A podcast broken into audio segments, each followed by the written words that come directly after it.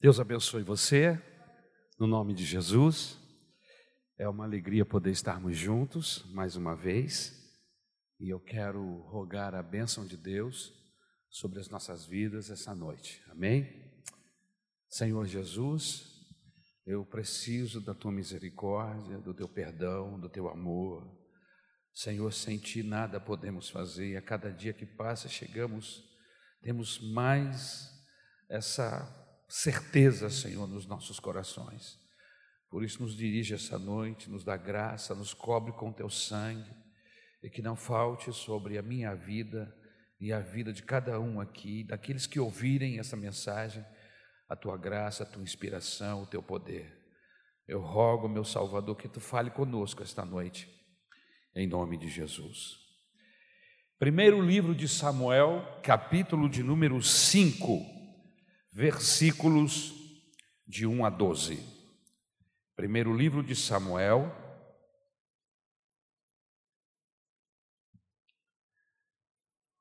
capítulo de número 5, versículos de 1 a 12.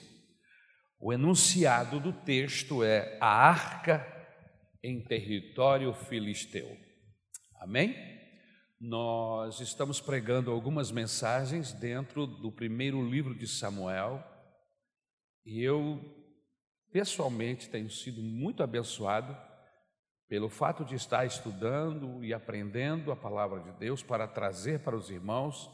Pessoalmente, para mim, tem sido uma bênção. Deus tem falado ao meu coração e tem feito ajustes, ajustes finos e às vezes ajustes de uma forma geral para que possamos servir melhor a Deus e servir melhor a igreja. Todo objetivo da mensagem de Deus é nos edificar, nos exortar. Amém? Então, essa, essas ações da palavra de Deus no nosso coração tem sempre como alvo nos trazer edificação, nos trazer consolação e nos trazer edificação. E Deus tem feito isso na minha vida em particular, e eu estou orando para que da mesma forma aconteça com você uh, a cada mensagem que tivermos oportunidade de trazer aqui para os irmãos. Capítulo 5 do primeiro livro de Samuel diz assim: Depois que tomaram a arca de Deus, os filisteus a levaram do campo de batalha em Ebenezer para a cidade de Asdod. Levaram a arca de Deus para o templo de Dagon e a colocaram ao lado de uma estátua de Dagon. Contudo, na manhã seguinte, quando os moradores de Asdod se levantaram, viram que Dagon estava caído com o rosto em terra diante da, da arca do Senhor. Então levantaram Dagon e o puseram de volta em seu lugar. Na manhã do outro dia, porém, viram que tinha acontecido a mesma coisa. Dagon estava caído novamente com o rosto em terra diante da arca do Senhor. Dessa vez, a cabeça e as mãos de Dagon tinham se quebrado e estavam junto à porta da entrada. Somente o corpo permaneceu intacto. Por isso, até hoje, os sacerdotes de Dagon e aqueles que entram em seu templo, em Asdod, não pisam na soleira da porta.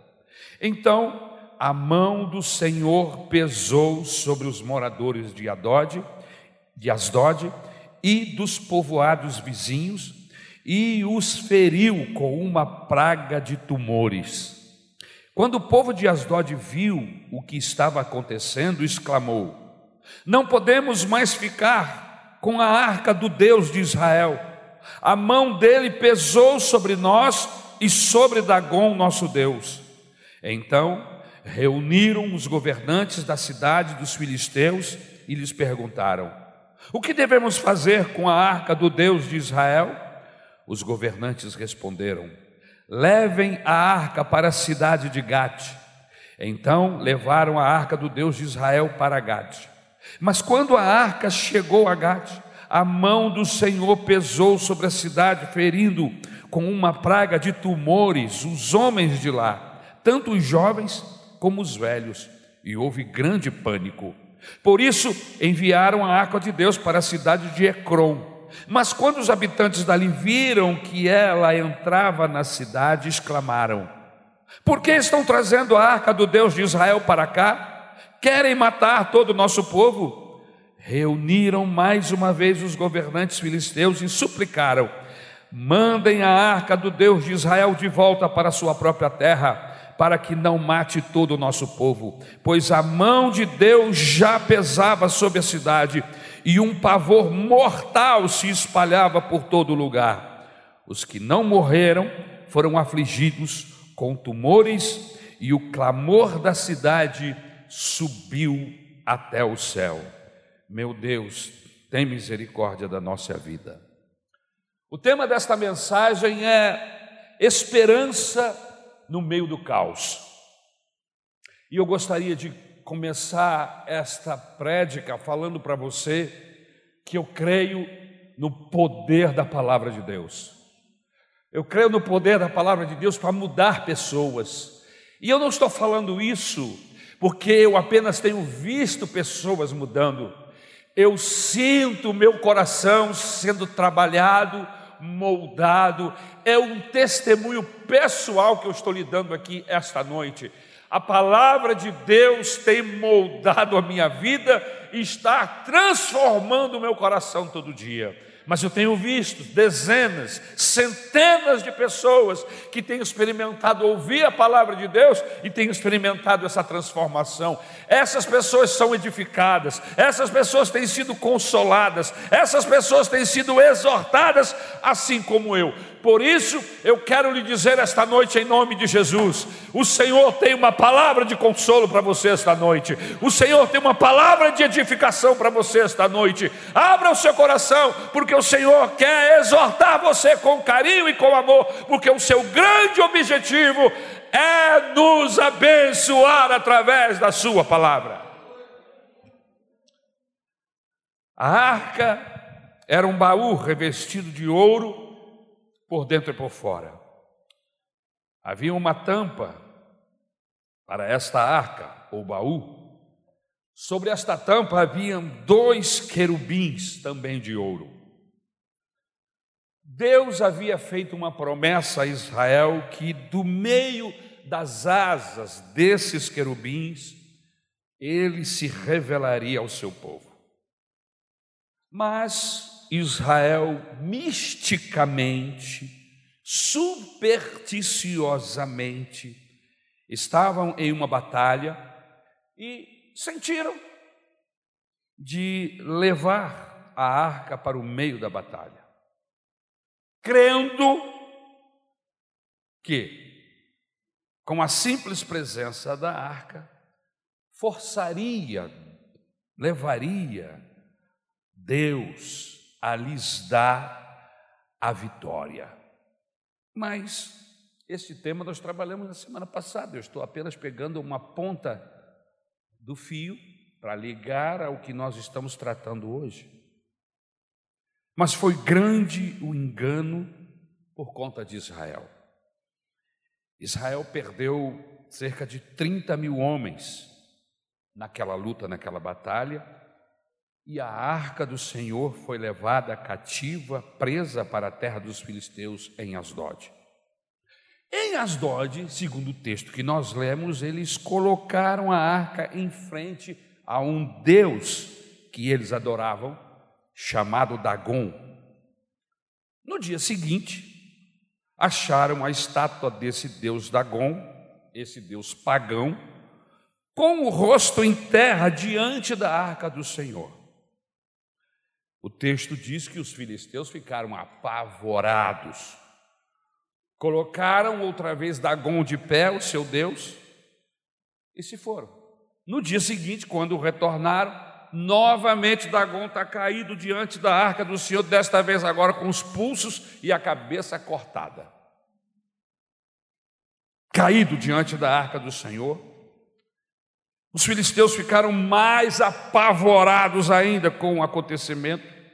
Porque junto com a queda do deus Dagon, eles começaram a ter uma peste. E no capítulo 4, capítulos 6, 4 e 5, nós descobrimos que esta peste era uma, uma peste bubônica, o que aconteceu no passado, não muito distante, como relata a história da humanidade, onde milhares de pessoas morreram, e agora eles estavam com esta peste bubônica, porque era uma peste de ratos, e surgiam tumores por todas as partes do corpo dos seres, dos humanos, dos homens que ali estavam, sejam eles jovens ou velhos.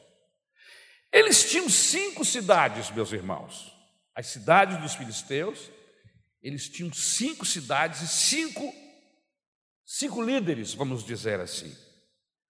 E eles foram passando a arca do Senhor por cada uma dessas cidades, e o alvo era fazer gozações, o alvo era fazer chocarrice, o alvo era dizer: Dagon é maior do que Jeová, Dagon é mais poderoso. Nós vencemos o povo de Israel e vencemos também o seu Deus.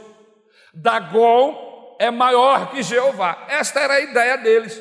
Vocês se lembram daquele fato quando os mesmos filisteus levaram o Sansão preso para o templo e lá começaram a fazer todo tipo de chocarrice e brincadeiras para diminuir o próprio Sansão e o Deus de Israel, e Deus agiu. E agora uma situação semelhante com o mesmo povo em uma outra época, sendo que agora era a arca do concerto que eles estavam levando de cidade em cidade.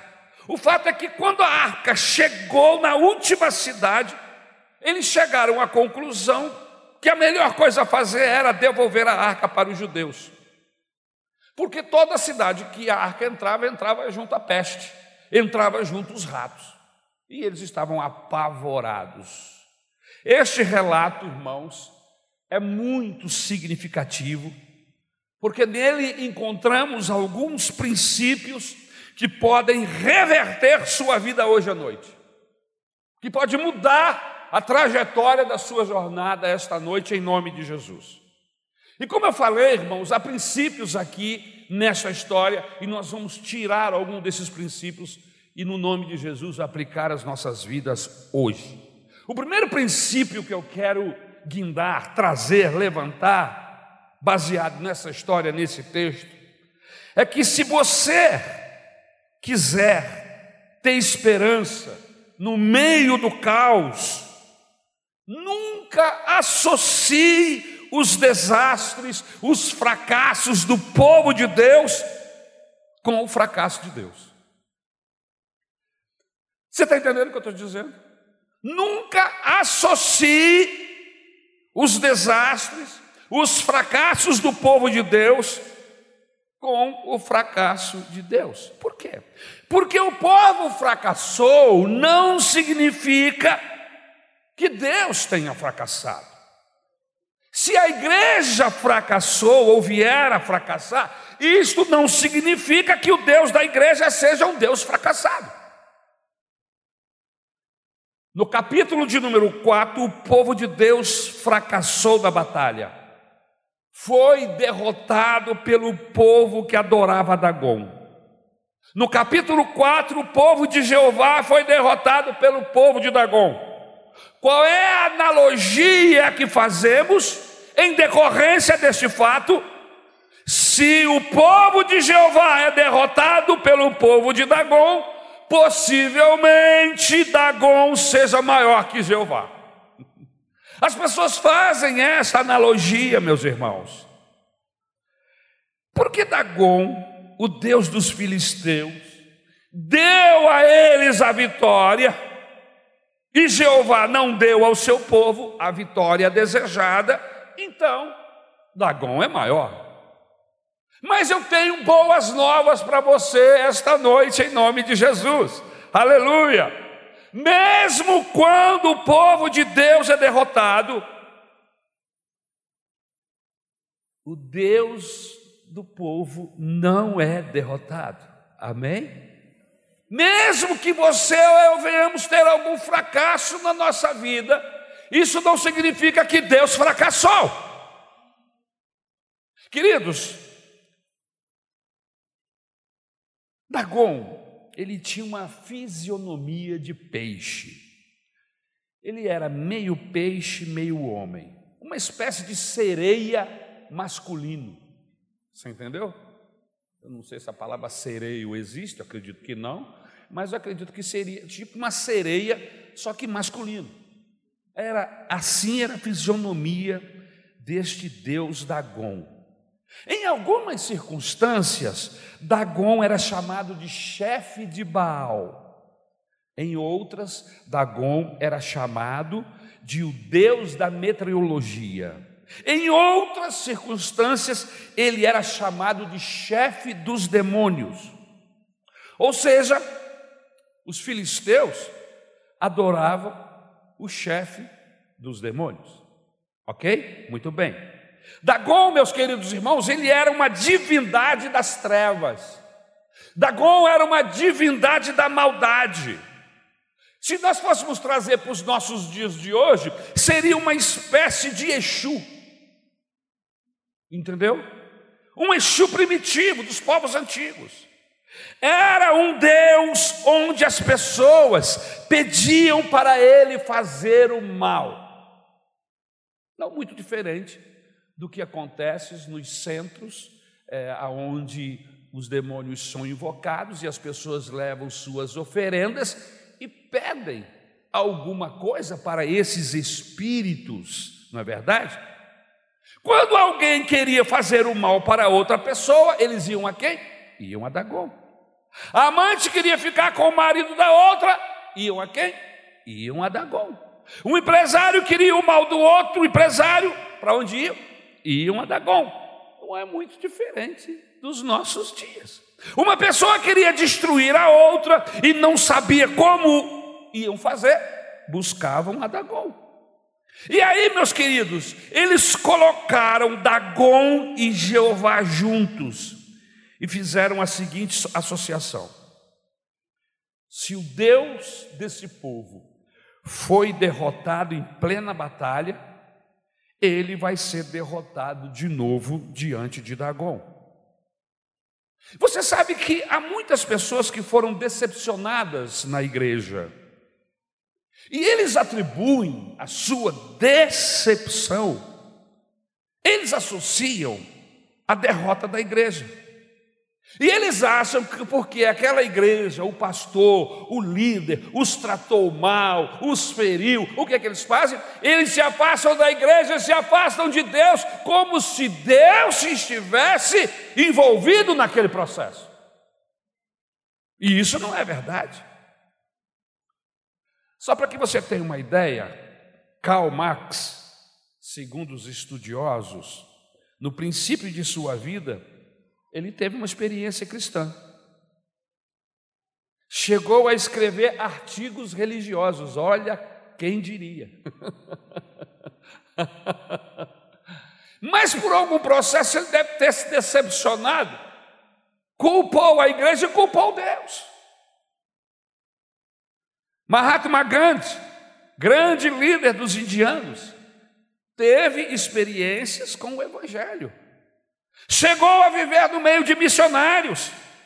Mas no fim da vida ele disse o seguinte: Eu não tenho problema com Cristo, o meu problema é com o cristianismo de vocês. Se o povo é derrotado na batalha, também o seu Deus foi derrotado. Essa é a analogia que se faz. Existem pessoas sem pique espiritual, com o relacionamento com Deus fraco. Existem pessoas que vão à igreja, forçam e até cantam, mas perderam o encanto. Estão vindo mais por uma rotina, né? perderam o fascínio, perderam o brilho. Biblicamente falando, perderam o primeiro amor. Mas por que perderam o primeiro amor? Decepcionaram-se com pessoas e associaram essa sua decepção e fizeram um paralelo entre as pessoas e Deus. Ou seja, a igreja falhou, aquela congregação errou, mas Deus também tem culpa. E essas pessoas se entristecem, se entristecem com aquela comunidade e se entristecem com Deus, e se afastam de Deus, e muitos se desviam, porque associam uma coisa a outra. Se as igrejas ou se as comunidades cristãs fracassaram, seguramente o Deus desses cristãos é um fracasso. É isso que as pessoas pensam.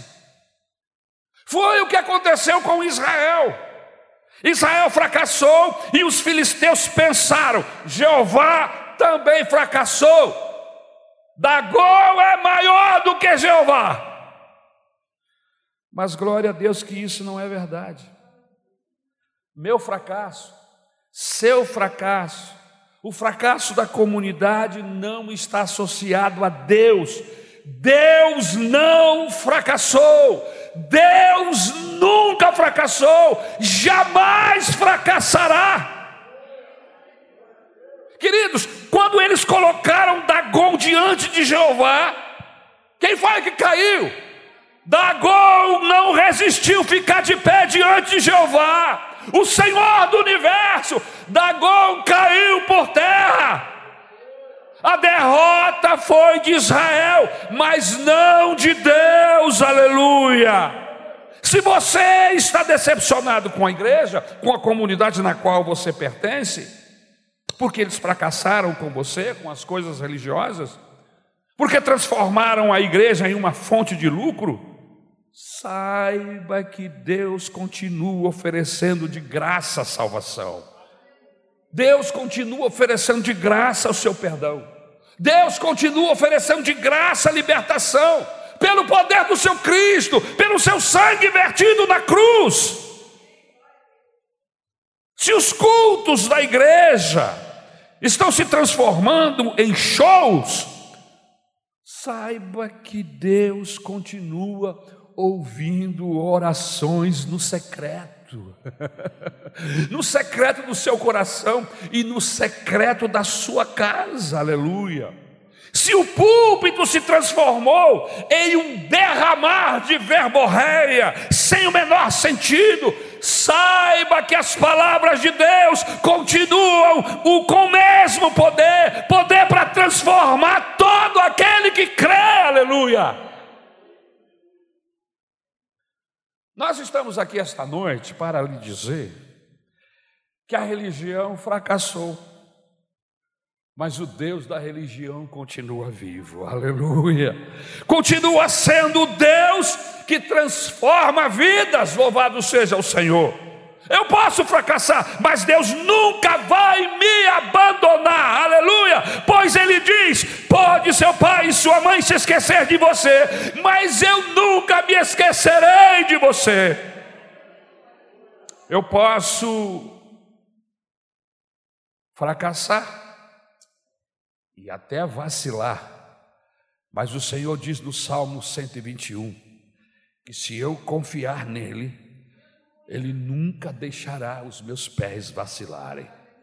O meu socorro vem do Senhor que fez os céus e a terra. Ele não permitirá que você tropece, o seu protetor se manterá alerta. Sim, o meu protetor não dormirá, ele está sempre alerta. O Senhor é o meu protetor, como sombra que me protege, ele está à minha direita. De dia o sol não me ferirá, nem a lua de noite. O Senhor me protegerá de todo mal, protegerá a minha vida, o Senhor protegerá a minha saída e a minha chegada desde agora e para sempre. Você pode ter sido usado pela religião, abusado por líderes, por, por pastores, mas eu queria que você soubesse que Deus jamais abusará de você. Aleluia, jamais abusará. Jeremias capítulo 29, versículo de número 11, fala dos. O que, que Deus pensa quando ele olha para você? Quais são os pensamentos de Deus a, seus respeito, a seu respeito? A seu respeito, Mary. A seu respeito, querida Isabel. Quais são os pensamentos a seu respeito, Cláudia? Jô, o que é que Deus está pensando agora a seu respeito? Aleluia. Porque sou eu que conheço os planos que tenho para vocês, diz o Senhor. E diz assim o texto: planos de fazê-los prosperar. Você não tem lá no céu alguém pensando mal a seu respeito. Não.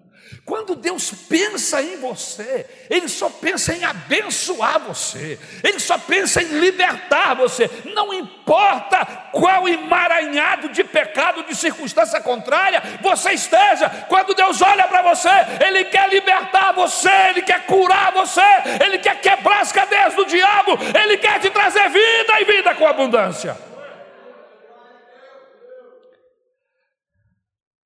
Aleluia.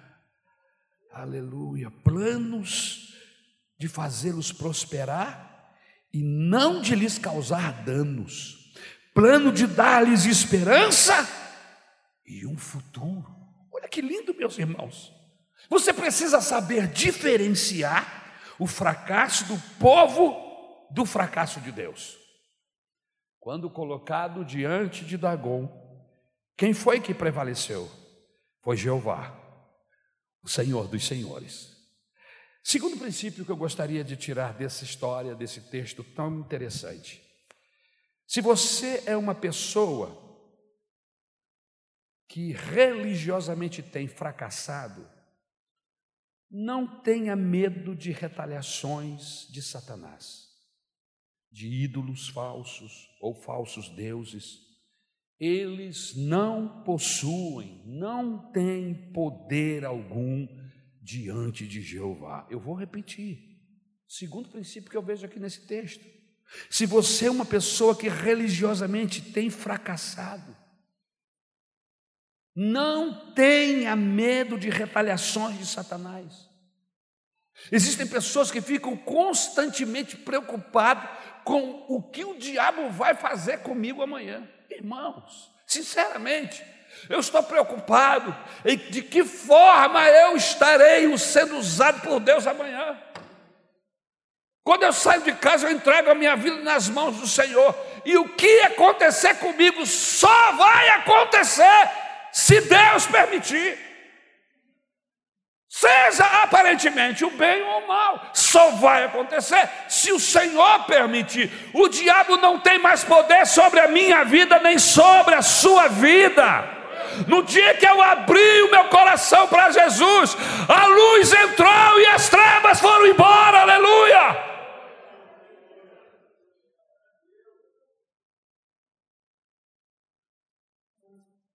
E aí eu quero botar por terra aqui aquela teoria da brecha. Deu brecha. Irmãos, aqui para nós. Quem é aqui que não deu brecha hoje? Vamos lá. Me levante um que não tenha dado brecha hoje. Hã? Irmãos, essa teoria da brecha não é bíblica. Não é bíblica. Quer dizer que toda hora que eu tropeçar, eu dizer, pronto, dei brecha, estou dando legalidade para o diabo. O diabo não tem legalidade na minha vida e nem na sua. O diabo tem legalidade na vida de quem não tem Deus.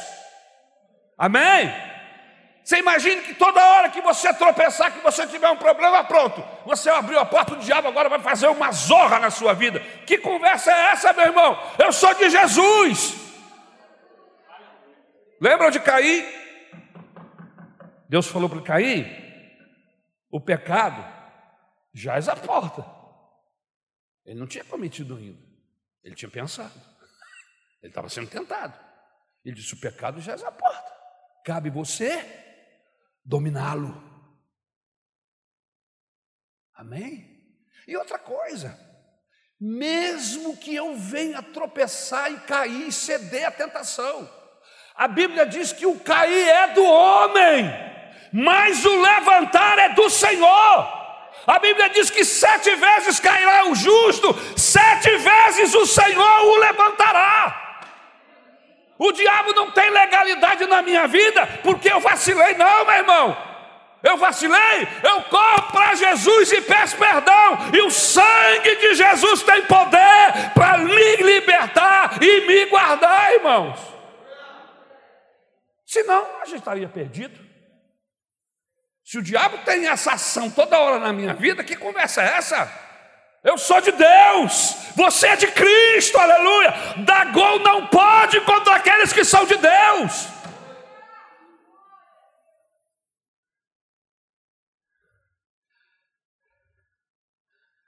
Se você ainda anda inquieto com vida espiritual, não tenha medo de demônios, não tenha medo de espíritos, de cartomantes, exus.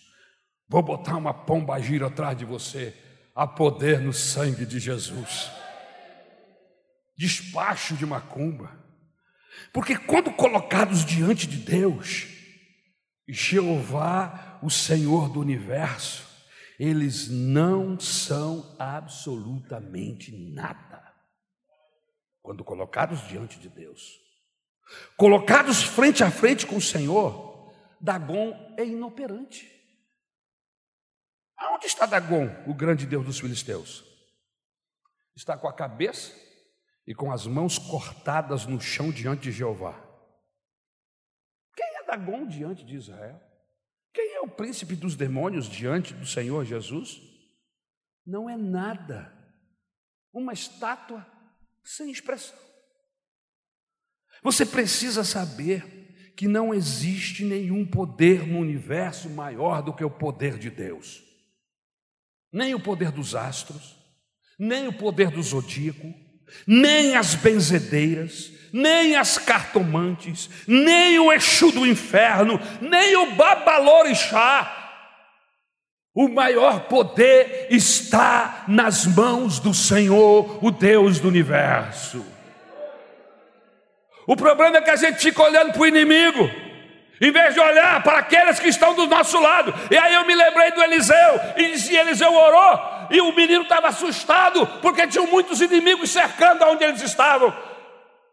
E aí o Eliseu fez aquela oração maravilhosa: Senhor, abre os olhos para que ele veja. E aí, quando ele abriu os olhos, abre os olhos dele. E Deus abriu os olhos do menino, e aí ele viu que entre os exércitos assírios e aonde eles estavam, havia miríades de anjos cercando-os. Aleluia. Só em Jeová há poder, e nele está o querer e o fazer, diz a Bíblia Sagrada. Deixe-me dizer três coisas importantes a respeito de maldição.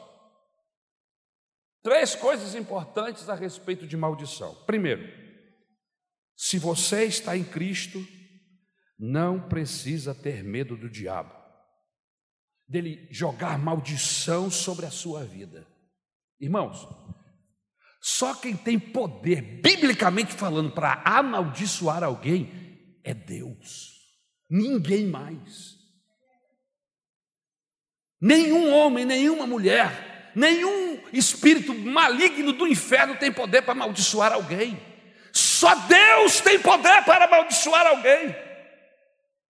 E a Bíblia diz que Deus resolveu me amar, aleluia. Que quando Ele pensa em mim, Ele não pensa em maldição, Ele pensa em bênção, em livramento, em prosperidade para hoje e para o futuro. Jesus disse em João capítulo 10: Eu sou o bom pastor, e o bom pastor ver vir o lobo não sai correndo, mas vai e luta com o lobo para defender as suas ovelhas. Foi isso que Jesus fez. E ele diz assim: As minhas ovelhas, eu gosto desse texto, eu as tenho em minhas mãos. E ele diz assim: ninguém, ninguém pode tocá-las. E aí cai por terra a teoria da brecha, cai por terra a legalidade, porque Jesus disse: As minhas ovelhas eu as tenho em minhas mãos. Ninguém, nenhuma força do inferno, da terra, ou mesmo do céu, anjos, podem tocá-las. Elas são minhas e eu cuido delas. Amém, irmãos? Aleluia. Então, não tenha medo de que alguém diz que vai te amaldiçoar, que vai botar o teu nome na boca do sapo e costurar e botar na esquina ou no cemitério. Irmãos, ó, eu estou morrendo de medo. Olha a minha preocupação. Olha a minha preocupação. Ah, quando você tinha cabelo, pastor, pegaram o seu cabelo e levaram no cemitério. Pode pegar, te dou agora. Ainda tem alguns aqui. Eu estou abanando para ver se adianta aqui, mas nunca não cresce.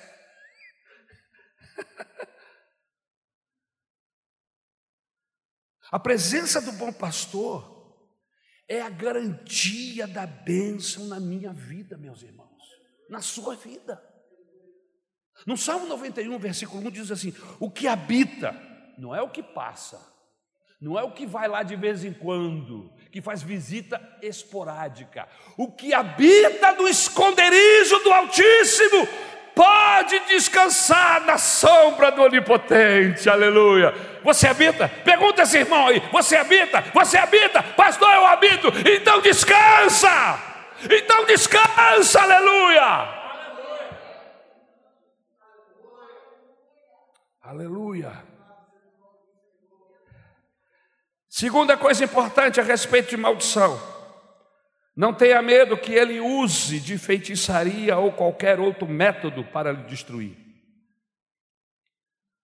Dagon não tem poder, não tem como amaldiçoar o povo de Israel. Diante de Jeová, como eu disse e como a Bíblia diz, ele é impotente. Vocês se lembram quando Balaque contratou Balaão para amaldiçoar Israel? E aí Balaão responde: Como posso eu amaldiçoar aquilo que Deus já abençoou? Como posso eu denunciar quem Deus não denunciou? Sabe o que, que o apóstolo Paulo diz na carta aos Romanos? Se Deus, se é Deus quem nos justifica, quem intentará acusação contra os escolhidos de Deus? Quem? Que se levante. É Deus quem me justifica. E quem é Deus? Aquele que não poupou o seu próprio filho, mas o entregou por amor a nós, aleluia! Como não nos dará com ele todas as coisas? Irmão, esses textos é para você se sentir seguro.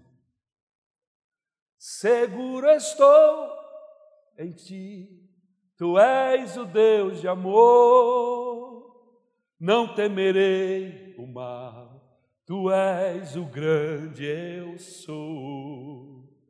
Levanto as minhas mãos, preciso receber tua palavra, Deus, que me fará vencer.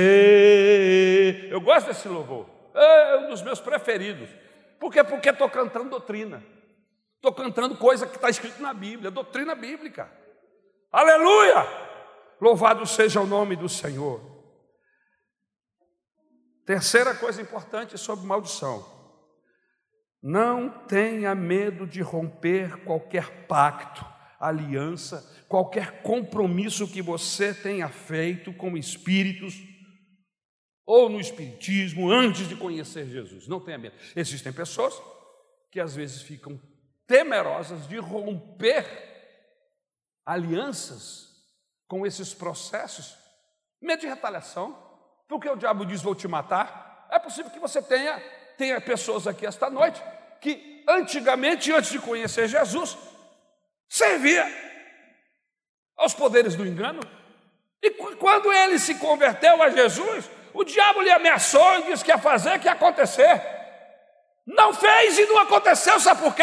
Porque você está debaixo da mão do Senhor. E Ele não tem poder para tocar em você, aleluia. A não ser que você saia debaixo da mão do Senhor. Mas aí você saiu. Agora, se você ficar lá, não tem como. Aleluia. Louvado seja o nome do Senhor. Por isso, não se sintam obrigados com nenhum tipo de aliança com as trevas. E se você fez algum tipo de entrega, fechamento de corpo, pagou alguma promessa para o diabo, foi algum tipo de encruzilhada, não tenha medo de quebrá-los, de romper com eles. Não deixe o diabo lhe aterrorizar. Não tenha medo de Dagon. Hoje você poderá quebrar essas cadeias, correntes, esse compromisso que você tenha, tinha feito com ele. Por quê? Porque ele não pode mais tocar em você. Você agora mudou de dono. Jesus nos diz no Evangelho que essa questão do pecado do Adão foi simples. A Bíblia diz, Jesus disse que nós nos tornamos escravos daquele que obedecemos. Foi exatamente isso que aconteceu. Quando a Eva e o Adão deixaram de dar ouvido a Deus e deram ouvido à sugestão da serpente, do diabo, o que, que aconteceu? Eles mudaram de Senhor. Por quê? Porque o escravo ouve a voz do seu senhor. O que, é que eles tinham que ter falado? Satanás? Ô serpente, eu não quero nada contigo, não. Eu já tenho o Senhor, meu Senhor é muito bom. E ele diz que é para eu não fazer, e eu não vou fazer. E aí, quando eu obedeço a Deus, eu sou dele, eu pertenço a ele. Mas quando eu deixo de obedecer a Deus e eu desobedeço e faço aquilo que o inimigo quer, eu me torno escravo dele. Irmãos, já faz alguns anos que eu troquei de dono. Aleluia! Eu troquei de dono. Eu disse: não vou mais ouvir o que Satanás diz, não quero mais saber das suas sugestões, dos seus pecados. Não, eu agora vou ouvir a Deus. E no momento que eu comecei a ouvir a Deus, eu troquei de dono. Agora eu sou do Senhor, eu sou do mais forte, eu sou do mais poderoso, eu sou aquele daquele que tem todo o poder. Aleluia. Você está conseguindo entender o que é Evangelho? Ele não pode tocar em você, porque maior é aquele que habita em nós do que aquele que opera no mundo. Frente a frente com Jeová, Dagon cai por terra. Dagon é envergonhado. Aleluia. Pastor, ele é inimigo. E se inimigo, ele pode nos derrotar. A Bíblia diz em 1 Coríntios, capítulo 15, versículo 25, o seguinte: pois é necessário que ele reine até que todos os seus inimigos sejam postos debaixo de seus pés. Quem está falando isso? O apóstolo Paulo acerca de Jesus. Mas, pastor, Satanás é uma serpente perigosa.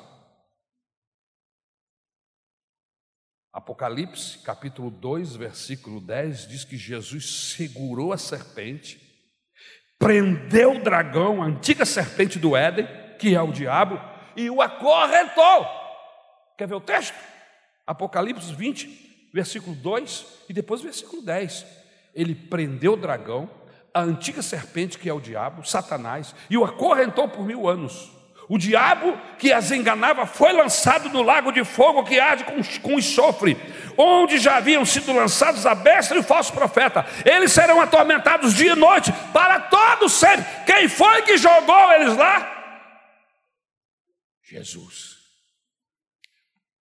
Outra coisa interessante, quando nós estudamos Apocalipse, já que nós entramos nele aqui, é que quando a gente lê o Apocalipse, parece que o diabo está fazendo, está acontecendo, está tá dominando tudo. Só que a gente se esquece que o diabo só está fazendo porque Jesus quebrou os selos. Quando Jesus quebra o primeiro selo, como um cachorro, ele obedece.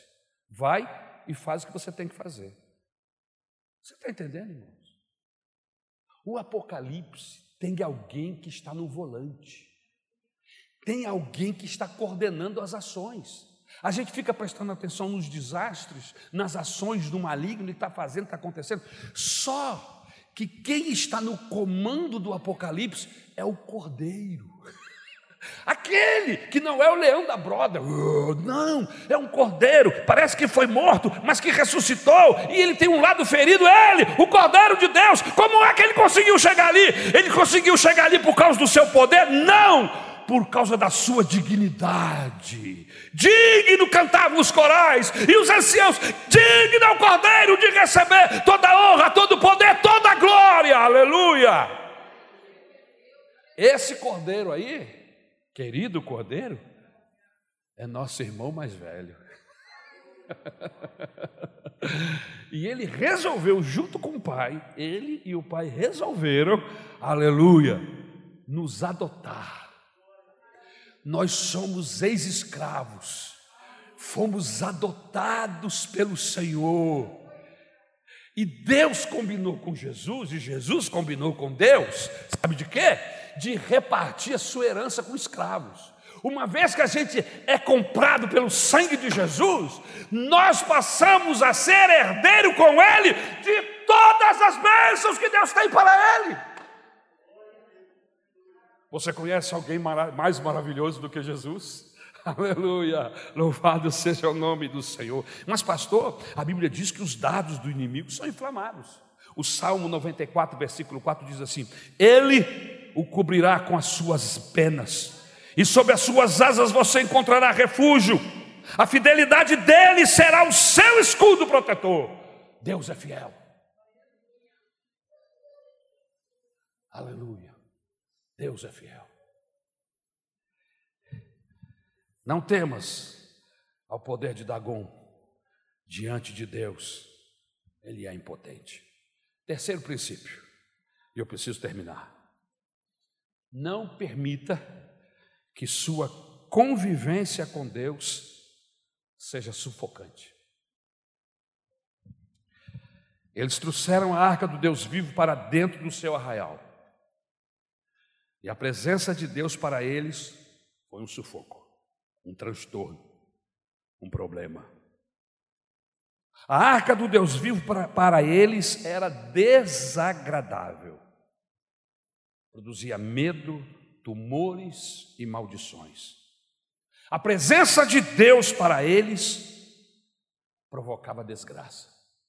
Que coisa esquisita, né, irmãos? Que coisa tremenda. Quando é que a presença de Deus se torna sufocante, pastor? Quando é que a presença de Deus se torna sufocante? Primeiro, quando eu quero viver um pouco dos dois mundos, o de Deus e também o de Dagon. Você entendeu? Quando é que a presença de Deus é sufocante? Em vez de trazer graça, em vez de trazer bênção, traz maldição. Por quê? Quando? Quando eu quero viver os dois mundos, o mundo de Deus e o mundo de Dagon. Eles queriam Deus, mas não queriam jogar Dagon fora. E não dá, meus queridos irmãos, para unir Deus com Dagon, não dá. Aleluia. Trevas não se misturam com a luz. Diga isso para essa pessoa que está do seu lado. Trevas não se misturam com a luz. Deixa eu fazer uma pergunta para o pastor Rodrigo, que é o pastor de aço, superaço. Pastor Rodrigo, pastor que é cientista, vai me responder: Pastor, qual é a velocidade da luz mesmo, hein, pastor? 300 mil quilômetros por segundo. A velocidade da luz. É muito rápido, irmão. Agora me pergunta, pastor, qual a velocidade das trevas? 300 mil quilômetros correndo na frente.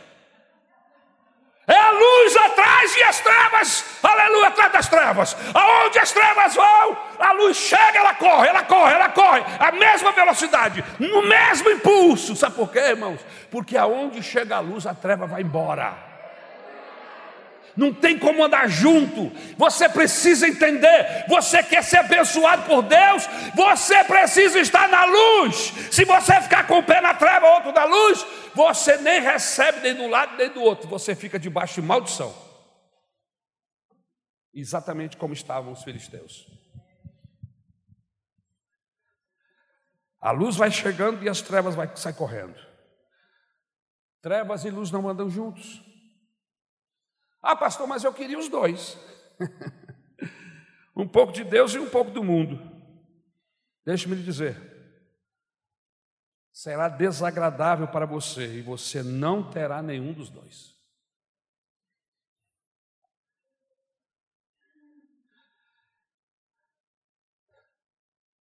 Quer viver uma vida de sufoco? Ande com Dagon e com Jeová. Às vezes a gente não entende porque existem crentes, famílias, que a coisa nunca melhora, estão sempre debaixo de tribulação. Sabe por quê, irmãos? Porque quer conciliar o que Deus separou. Deus separou o dia da noite. Isso está lá em Gênesis.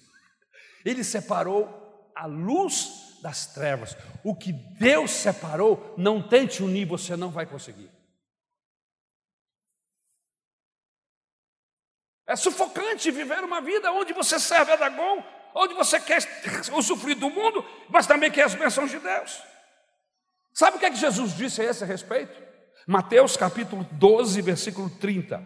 Aquele que não está comigo está contra mim, e aquele que comigo não ajunta, espalha.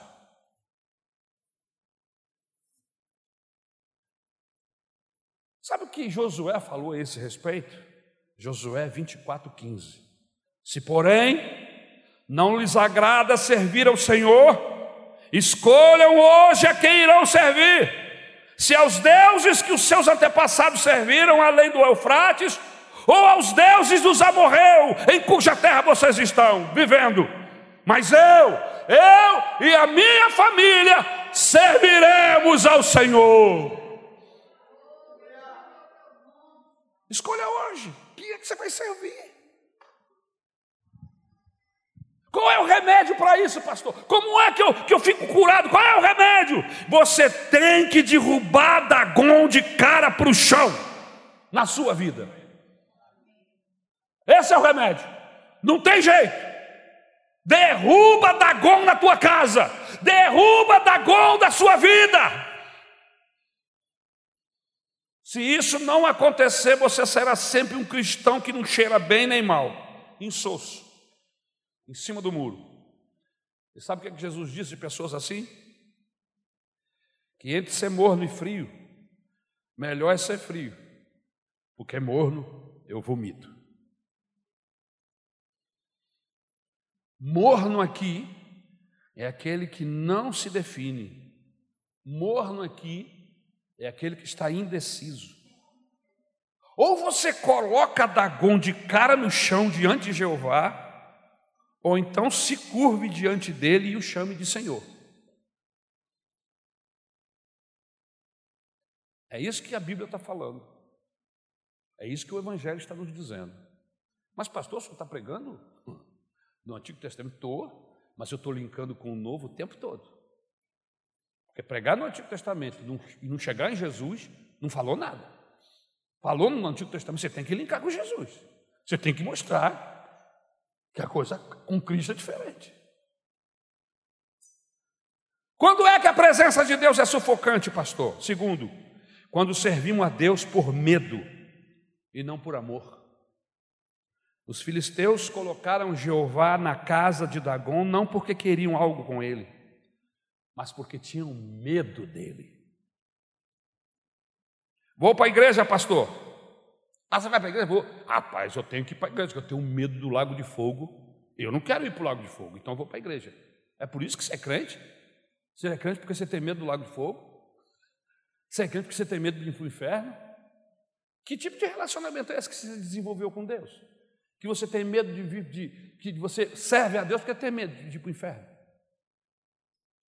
É o mesmo que você pedir um beijo para os seus filhos,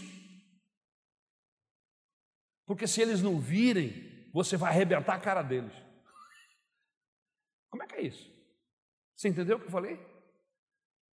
Que relacionamento que você tem com seus filhos? Você disse, me dá um beijo aqui, meu filho. Em vez do filho vir, ô oh, meu pai, e te abraçar, te beijar, te. né? aquele aconchego gostoso, ele obedece você com medo, porque senão você quebra a cara dele tira os dentes dele com um soco.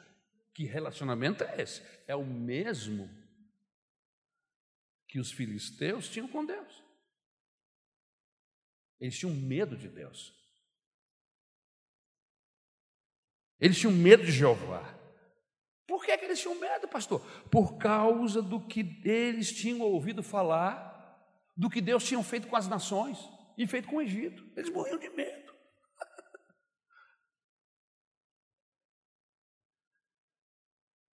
Sabe quando é sufocante a presença de Deus em nossa vida, irmãos? Em terceiro lugar, quando a gente quer Deus, mas não como Senhor. Quando é que a minha relação com Deus se torna sufocante? Quando eu quero Deus, mas eu não quero como meu Senhor.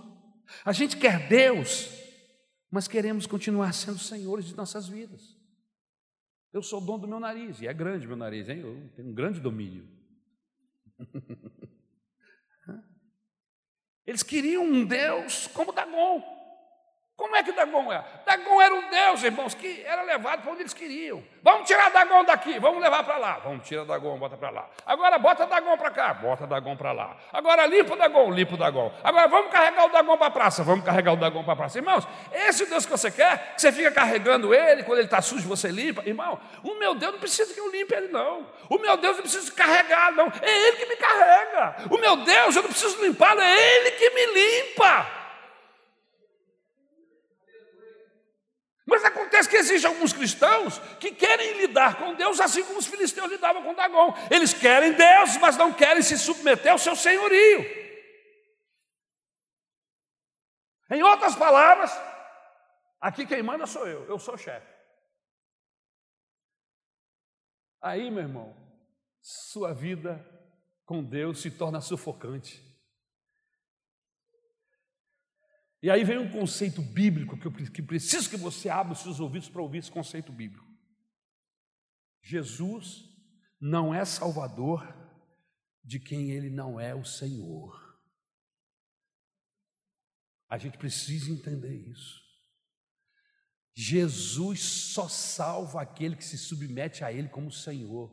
Por isso que quando nós fazemos apelo, a gente diz assim: você quer entregar a sua vida? Você quer receber a Jesus como seu Senhor e como seu Salvador?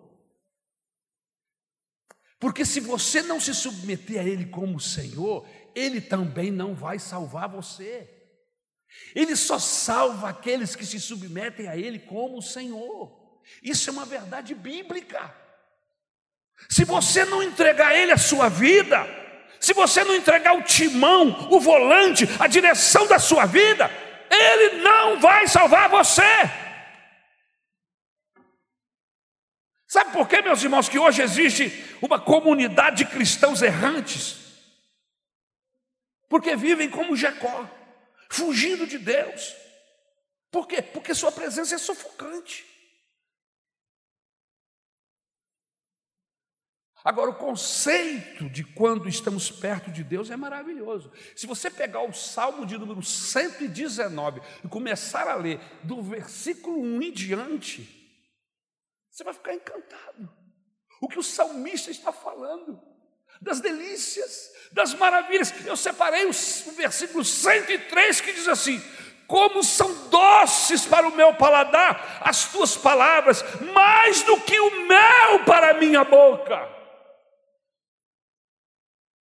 Veja o Salmo de número 23, um dos salmos mais conhecidos e mais falado. O salmista diz assim: O Senhor, o Senhor é o meu pastor, mas Ele é o meu Senhor. Ele me pastoreia, mas Ele é o meu Senhor. Ele me guia, mas Ele é o meu Senhor. Ele me leva às águas, mas Ele é o meu Senhor. Ele me guarda quando eu passar, mas Ele é o meu Senhor. Uma hora dessa, Deus vai nos dar a oportunidade de falarmos sobre o senhorio de Deus. Mensagens que não são muito pregadas nos nossos púlpitos.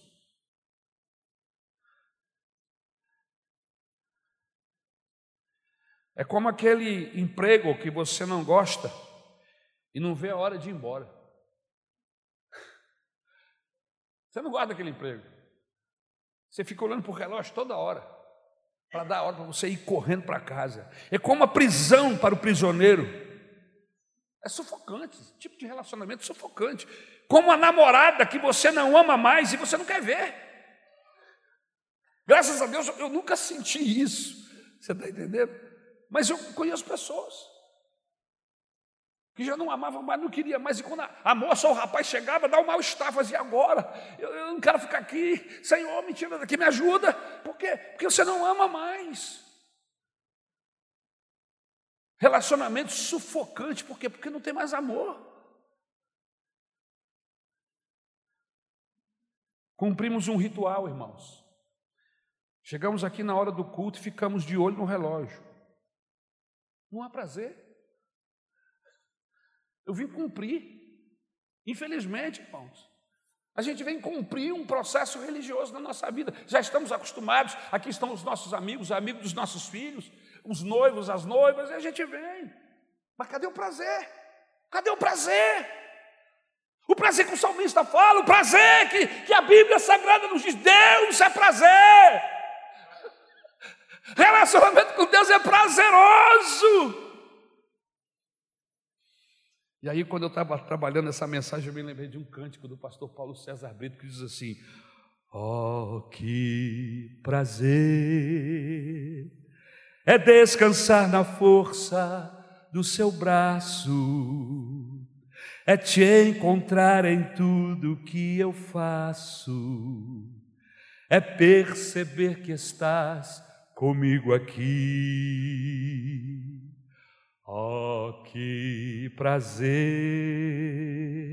é ser o templo do Espírito Santo, é te adorar com salmos e com cânticos, ouvir tua voz, provar o teu poder. Oh, que prazer é descobrir que andas ao meu lado, sentir tua mão por toda caminhada, olhando sempre na direção do céu. Oh, que prazer! Eu procurei na internet o hino do pastor, comecei a ouvir. Meu coração se encheu de, de prazer. Irmãos, servir a Deus não é sufocante, não pode ser sufocante. Tem alguma coisa errada nesse relacionamento. Para os filisteus foi sufocante. E aí, sabe o que eles fizeram? Eles decidiram colocar Deus para fora. Olha que estupidez! Eles entraram em conserto. E aí a gente entra no último princípio. Você quer vencer, ter esperança no meio do caos? Quarto princípio. Eles não perceberam que Deus era um Deus de relacionamento e mandaram-no embora. Mandaram-no embora de suas vidas. Que oportunidade ímpar eles tiveram. Imagine você que quando Dagon caísse diante da arca, eles reconhecessem que o Deus de Israel não perde batalhas, que ele estava se manifestando. Se eles se humilhassem e buscassem a Deus, e orassem ao Senhor, e pedissem perdão pelos seus pecados, o Senhor iria abençoá-los, porque Ele é bom e cheio de misericórdia. Mas o que eles fizeram? Eles temeram a Deus e o resistiram. Nós não queremos. E mandaram Deus embora. Em nome de Jesus, não mande Deus embora da sua vida. As circunstâncias podem estar difíceis, contrárias, mas eu já falei, a Bíblia já nos disse que Deus pensa coisas boas a seu respeito. Talvez você esteja sofrendo por motivos outros. E eu quero que você saiba que Deus se aproveita desses processos para nos moldar, para nos levar para Ele. Mas tem gente que, em vez de aproveitar a tribulação e se jogar nos braços do Senhor, Ele coloca a tribulação entre Ele e Deus.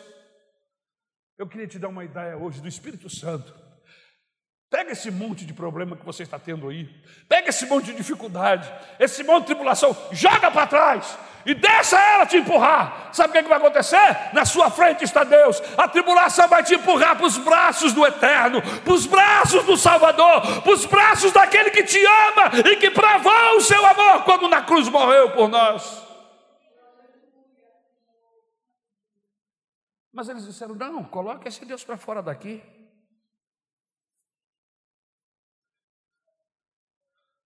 A gente tira Deus das nossas vidas, irmãos, vamos perdendo o relacionamento e ficamos apenas com a ideia, mais nada. Não se afaste de Deus, não importa o que venha acontecer. O lugar de Deus é perto de você e não longe. Deixe-me lhe contar uma experiência de uma surra que eu ganhei do meu pai quando eu era criança. Eu era um moleque da pá Eu aprontava, irmãos. Desobedecia. Mas eu fazia umas coisas assim como. As visitas chegavam lá em casa, eu pegava todas as os sapatos, as sandálias que as pessoas deixavam na porta, eu juntava tudo, jogava dentro de um latão cheio de água que tinha. Quando as pessoas saíam, ah, cadê o sapato? Está tudo boiando, encharcado. E eu lá no canto.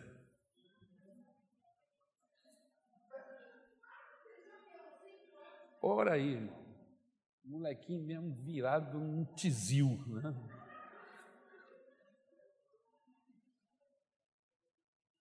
Jogava pedra em cima da casa da vizinha, só para vê-la gritar lá dentro. Jogava bomba dentro dos quartos das pessoas. Irmão, virado no chifrudo. Deus é bom. Aí uma dessas vezes meu pai me jurou e me pegou, porque ele jurava e cumpria. Tinha um pé de tamarindo na frente da casa, e quando ele ia com a faquinha para lá e ficava limpando assim, eu falei assim, a coisa vai pegar hoje.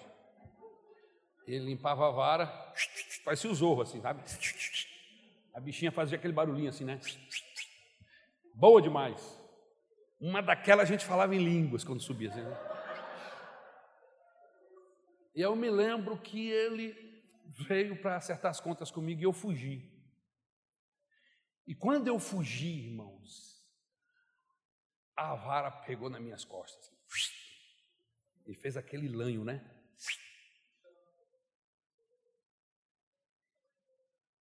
E aí, quando eu senti aquela dor, assim, que eu quase fui batizado do Espírito Santo naquele momento, eu tomei a direção contrária. Em vez de eu correr dele, eu corri para ele. Quando eu corri para ele, eu agarrei das suas pernas. E aí ele ficou tentando me dar correada ou me dar varada. Mas é difícil você dar varada quando o seu filho está nas suas pernas.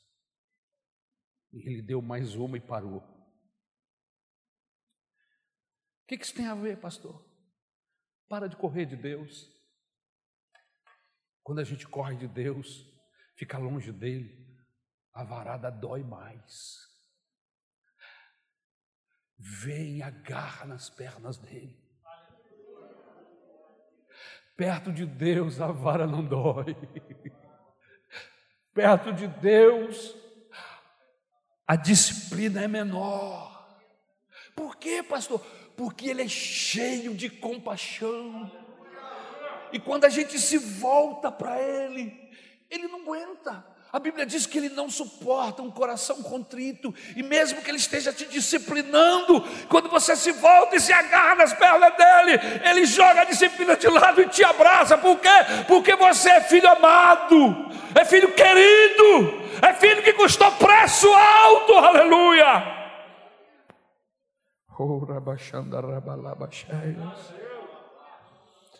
Aleluia, aleluia. Não corra para longe de Deus. Fica perto dele. Davi disse assim: Davi entendeu isso. Davi é sujeito inteligente. Ele disse: Caia eu nas mãos de Deus e não nas mãos de meus inimigos. Os gadarenos mandaram Jesus embora, a maior estupidez que eles fizeram. Mandaram Jesus embora da terra deles por causa de porcos. Um povo que amava porcos. E eles perderam o Salvador da eternidade. O Senhor do universo estava andando na terra deles. E eles mandaram ele embora, irmãos. Os filisteus fizeram a mesma coisa. Mas o filho pródigo, quando estava lá na pocilga, no meio da desgraça, ele olhou para o céu e disse: Na casa do meu pai, nem os funcionários dele passam, comem, vivem como eu estou vivendo. Levantar-me-ei, irei ter com meu pai, e vou dizer para ele: Pai, pequei contra os céus e pequei contra ti. E ele levantou, deixou a pocilga lá e correu na direção do pai. E quando ele chegou, que avistou a casa, o pai já estava avistando, e ele correu, o pai correu ao seu encontro e o abraçou. E ele veio com aquela ladainha já ensaiada, pai, pequei contra os céus, pequei contra ti. E ele falou: tá bom, meu filho, tá bom, traz a sandália, traz o anel, traz roupa limpa, porque o meu filho que estava perdido foi encontrado, estava morto e hoje reviveu. Mata o cordeiro gordo, mata o boi gordo, porque hoje nós vamos ter festa. Aleluia. É assim que Deus faz quando um filho volta para ele.